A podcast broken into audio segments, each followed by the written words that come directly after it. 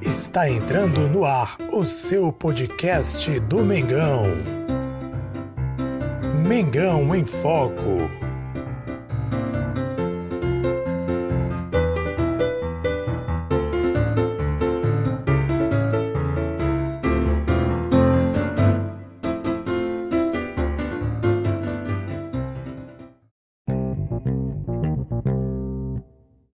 Salve, salve nação rubro-negra! Jesus Malsouza com vocês mais uma vez. Aqui é Mengão em Foco, trazendo informações do Mengão Queridão. Infelizmente, hoje vamos fazer aqui mais um podcast, mais um vídeo. Você acompanha pelo YouTube, é, um vídeo ou acompanha pelas plataformas de podcast. Mais um podcast do Mengão, Mengão em Foco. Infelizmente, hoje um podcast triste, porque perdemos o jogo de ontem contra o Bragantino. Isso mesmo.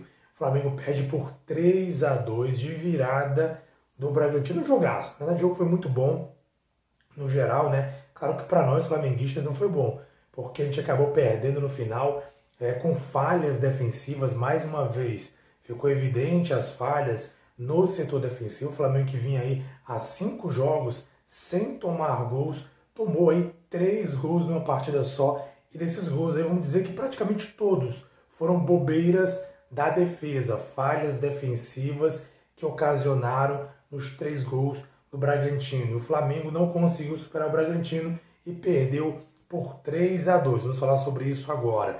Já fazendo aquele convite, se você acompanha pela primeira vez aqui no nosso canal do YouTube e gostar da nossa resenha, assista até o final. Se gostar, inscreva-se no canal e ative o sininho para receber informações para sempre acompanhar o nosso nossa resenha, nosso bate-papo aqui no nosso canal Mengão em Foco. Se acompanha pelo é, através de outras redes sociais, também sigam as redes sociais. Se acompanha a gente através do, da plataforma de podcast, favorite para receber informações do Mengão Queridão através da sua plataforma de podcast favorito. Favorite aí para sempre acompanhar as nossas resenhas sobre o Mengão Queridão.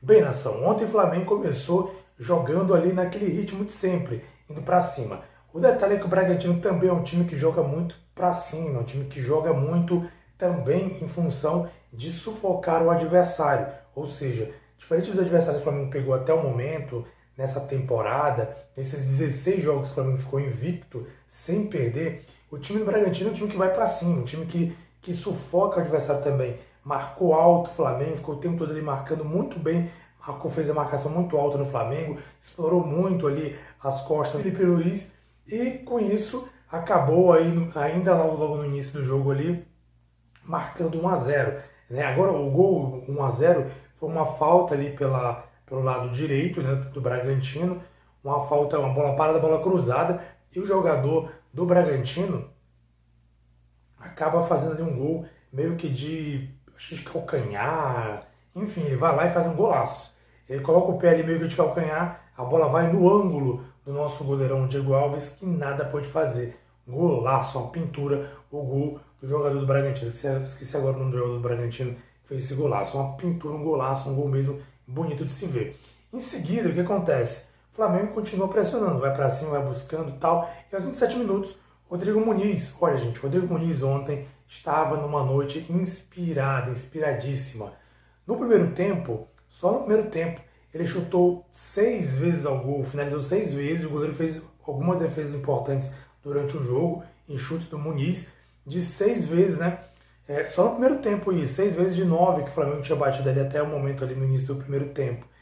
E ele acabou marcando um gol. O Michael chuta de fora da área, né? Após o cruzamento, chuta de fora da área, no bate-rebate, a bola sobra para o Muniz, que toca de primeira no fundo do gol e empata o jogo. O segundo tempo, o Rodrigo Muniz consegue virar com um golaço de bicicleta. Você vai ver aí o golaço de bicicleta do Muniz. Que golaço o Muniz fez de bicicleta, uma pintura de gol. Olha, ontem o Muniz jogou pra caramba. Para mim, na minha opinião, no jogo de ontem, o Muniz foi o melhor jogador do Flamengo no jogo de ontem. Apesar da derrota, foi um jogador que jogou muito. O cara jogou muito. O cara chutou muito a gol, estava inspirado, estava confiante, fez um golaço. E tinha tudo para ser uma vitória. O Flamengo venceu 2 vencendo 2 a 1 e ali segurando o jogo, e ali cadenciando e buscando o resultado e tal. Quando o Red Bull Bragantino acaba empatando numa bobeira geral. A bola pinga dentro da área do Flamengo outra vez, jogada aérea. O jogador do Brasil. Agora, o que chama atenção é que quando a bola pinga na área do time do Flamengo, o, o Ilharão fica olhando para cima. O Ilharão e Mateuzinho, basicamente ali, falham no lance, principalmente o Arão. O Arão fica olhando para cima e a bola cai na cabeça do jogador do Red Bull Bragantino, que cabeceia para o gol sem chance para o Diego Alves. Mais uma vez, fica exposta a questão defensiva do Flamengo. Mais uma vez, setor defensivo falha, mas falha grotesco. Primeiro gol, vamos dizer assim, talvez não foi uma falha, talvez sim uma falha de marcação, uma falha de marcação ali, mas eu digo que não foi tanto falha ali, o jogador foi feliz no lance, teve muita sorte ali e acabou fazendo um gol. Agora, o segundo gol do Bragantino, o gol do empate, foi uma falha grotesca. O jogador ficou olhando para cima, a bola caindo ali, ele ficou olhando para cima ao invés de cabecear, de subir, de afastar, não. E aí o jogo do Bragantino estava ali atrás, cabeceou e acabou empatando o jogo.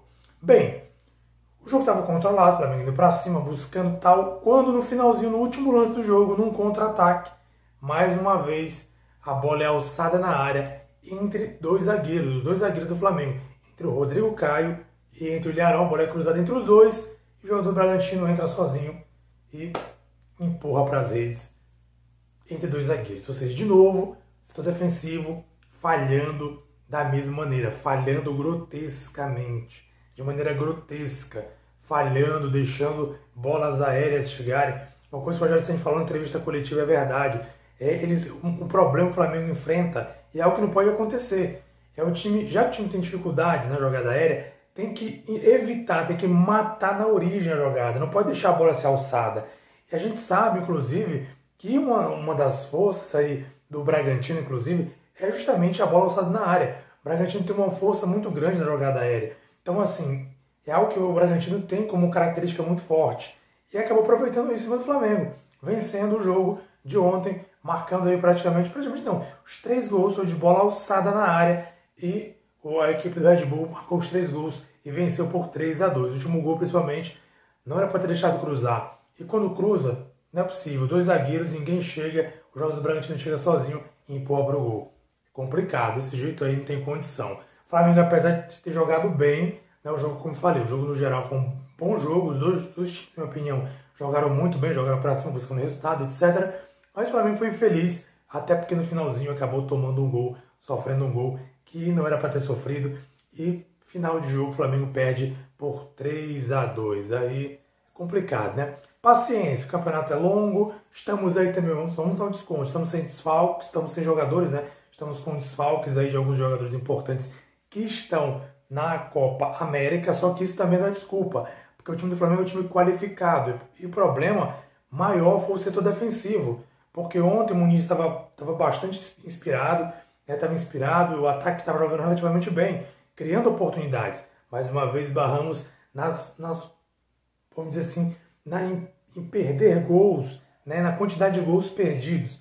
Enfim, mas a defesa mais uma vez vacilou e vacilou feio. E toda vez que, que a defesa vacilar, pode ter certeza, vão questionar o Ceni e vão questionar o William Arão.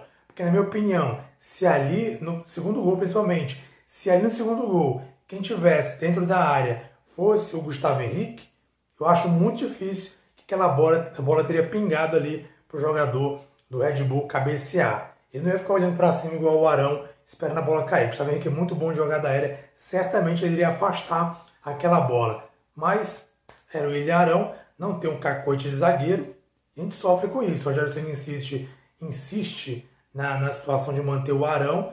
Vamos torcer para que os próximos jogos o Flamengo consiga ser mais feliz e conquistar a vitória. Próximo jogo do Benão Credão contra o Fortaleza. Olha, Fortaleza tem 10 pontos, hein? 10 pontos.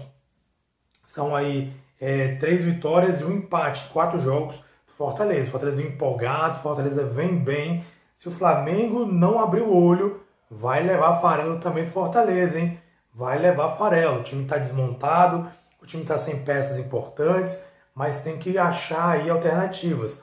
Uma coisa meio que muita gente criticou, o Rogério Senna não fez substituições ontem, né? Ah, porque faltava gente no elenco. Beleza, e o João Gomes, que geralmente é um cara que entra muito, né, que dá um gás ali pro time.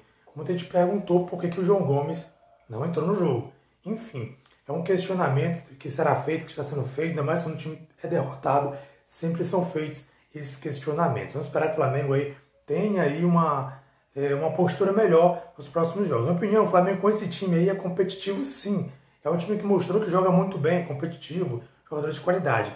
Mas o Senna tem que começar a, não sei, fazer alguma coisa, porque é complicado. Claro, não é até arrasada, né? O Flamengo estava 16 jogos invicto, foi um jogo que perdeu, infelizmente, no último lance ali, num contra-ataque e também numa bobeada, ou seja, jogos decididos no detalhes. O problema do Flamengo, na minha opinião, estou aqui finalizando já esse podcast, esse vídeo, o Flamengo tem um problema simples, é um só. O Flamengo cria muitas oportunidades, muitas, muitas mesmo. E aí marca, é, para criar 10, 15 chances, marca um, dois gols. Só que o time adversário geralmente aproveita uma bobeira do Flamengo e consegue marcar os seus gols. E aí, esse é o problema do Flamengo, né? Se analisar bem, acho que o Red Bull Bragantino teve menos finalizações do Flamengo. Eu acho que sim. Não lembro aqui o número total de estatística, mas o Red Bull Bragantino teve menos finalização do Flamengo, mas foi mais efetivo e acabou concluindo, acabou é, vencendo o jogo contra o Mengão Queridão. Agora é esperar Flamengo e Fortaleza para ver o que vai acontecer na próxima quarta-feira agora. Torcer o Flamengo faça uma boa exibição, porque se não jogar bem contra o Fortaleza, olha, tem risco também de sofrer um empate ou mesmo uma derrota, porque a equipe de Fortaleza é uma grande equipe, tem jogado muito bem, começou bem o campeonato, está empolgada e vai buscar com certeza aí os seus objetivos nesta competição.